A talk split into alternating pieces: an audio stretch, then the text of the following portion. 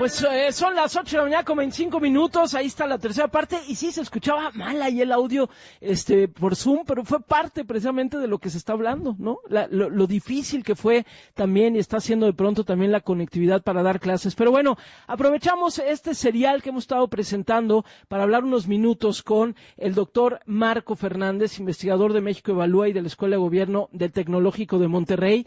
¿Por qué? Porque bueno, pues eh, revisaste la, el proyecto de presupuesto 2022, eh, querido Marco, y lo que nos dices es, pues eh, la educación pareciera no ser prioridad en este presupuesto.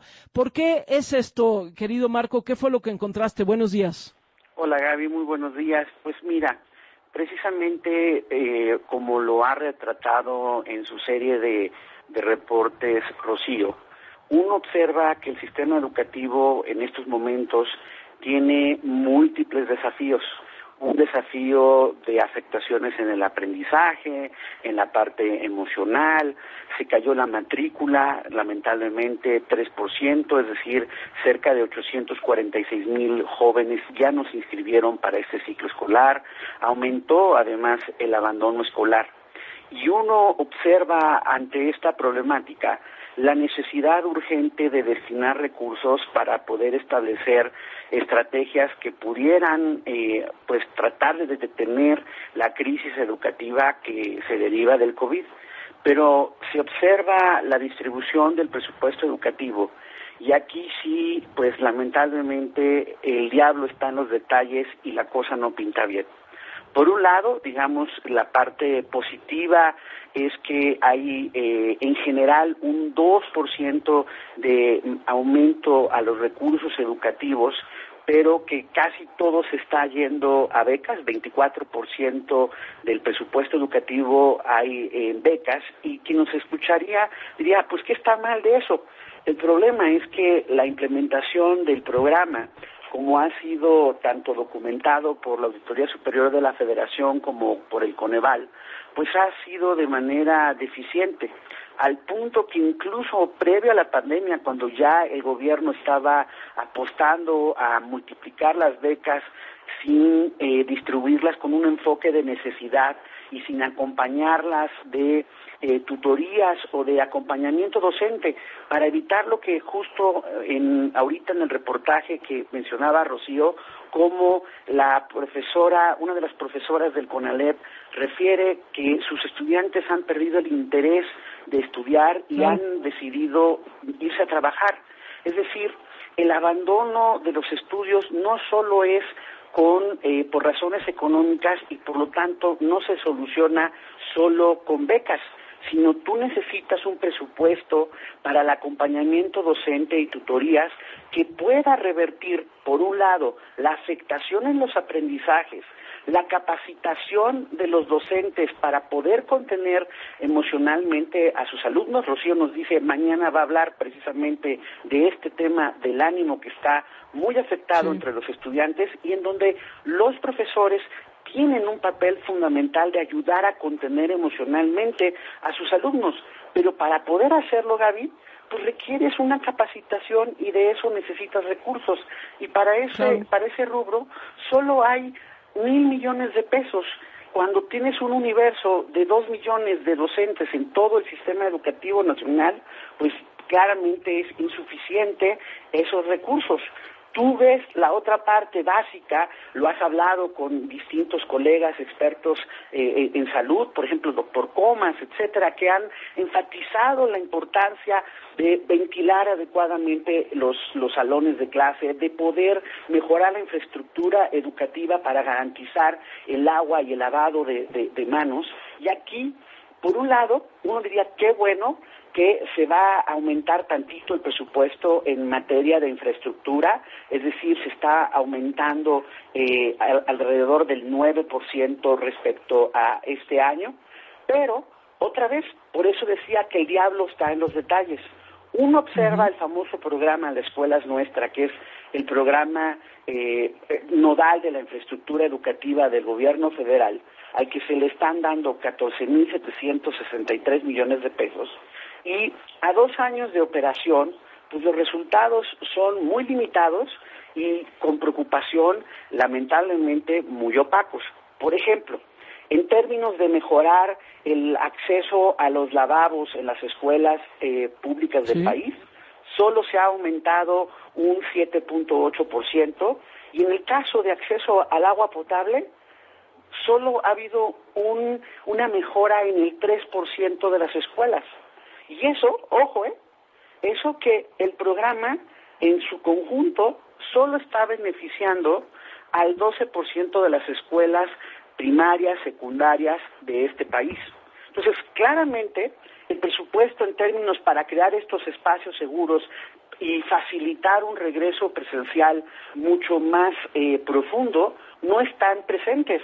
Recordemos, Gaby, te lo mencionaba ayer este, en un mensaje, que vamos a la quinta semana de regreso a clases presenciales y para que los papás, las mamás que nos escuchan, ellos saben que aún la gran mayoría ha decidido no enviar a sus hijos a la clase presencial, es decir, solo de acuerdo a los datos de la propia Secretaría de Educación Pública, que los últimos que reportó fue el 14 de septiembre, a esa fecha solo se había logrado el 37% del el regreso presencial. ¿Y por qué importa esto? Porque cuando uno junta las piezas de presupuestos educativos realmente escasos, no destinados a lo que requiere de capacitación docente, de poder tener tutorías, de poder facilitar el acceso para establecer una eh, comunicación continua entre docentes y alumnos. No tienes dinero para contratar más docentes de forma que puedas hacer los turnos respectivos y crear cursos reducidos que realmente permitan esto de la sana distancia que es necesaria, nos han dicho los especialistas, para el regreso a clases presencial. Y para acabar de las cosas, la, la verdad, para, para molarla, uno observa el contraste de esta distribución del recurso educativo con otros rubros y aquí sí las cuentas no cuadran. ¿Por qué? Tú lo has hablado con Enrique y con otros especialistas en finanzas públicas. ¿Cómo es cierto que la cosa está complicada para el gobierno? Eso se reconoce y obviamente eso afecta también el tema educativo. Pero ojo, Gaby, aquí, cuando se quiere, se puede. Uno observa que incluso en esos márgenes estrechos que tiene el gobierno federal, ha decidido destinar, por ejemplo, 63 mil millones de pesos para el tren Maya, 68 mil millones de pesos a dos bocas van ahorita en este año y le van a dar otros 45 mil millones de pesos, pero pichicateamos el dinero para la capacitación docente, pichicateamos el dinero y no hay para una mejor conectividad, no hay dinero, por ejemplo, para 41 mil jóvenes que acaban de terminar sus estudios de la media superior técnica, justo los jóvenes del CONALEP, del CECITA y demás. A año y medio de estar a la distancia, con franqueza, aprendieron muy poco. ¿Por qué? Porque los laboratorios, por ejemplo, los que tenían ahí que hacer sus prácticas estuvieron cerradas. ¿Qué alternativa educativa le presenta el Estado mexicano a estos 491 mil jóvenes para compensar lo que no aprendieron en este año a la distancia? Pues nada, porque no hay dinero para financiarlo. Sí, sí, sí, sí.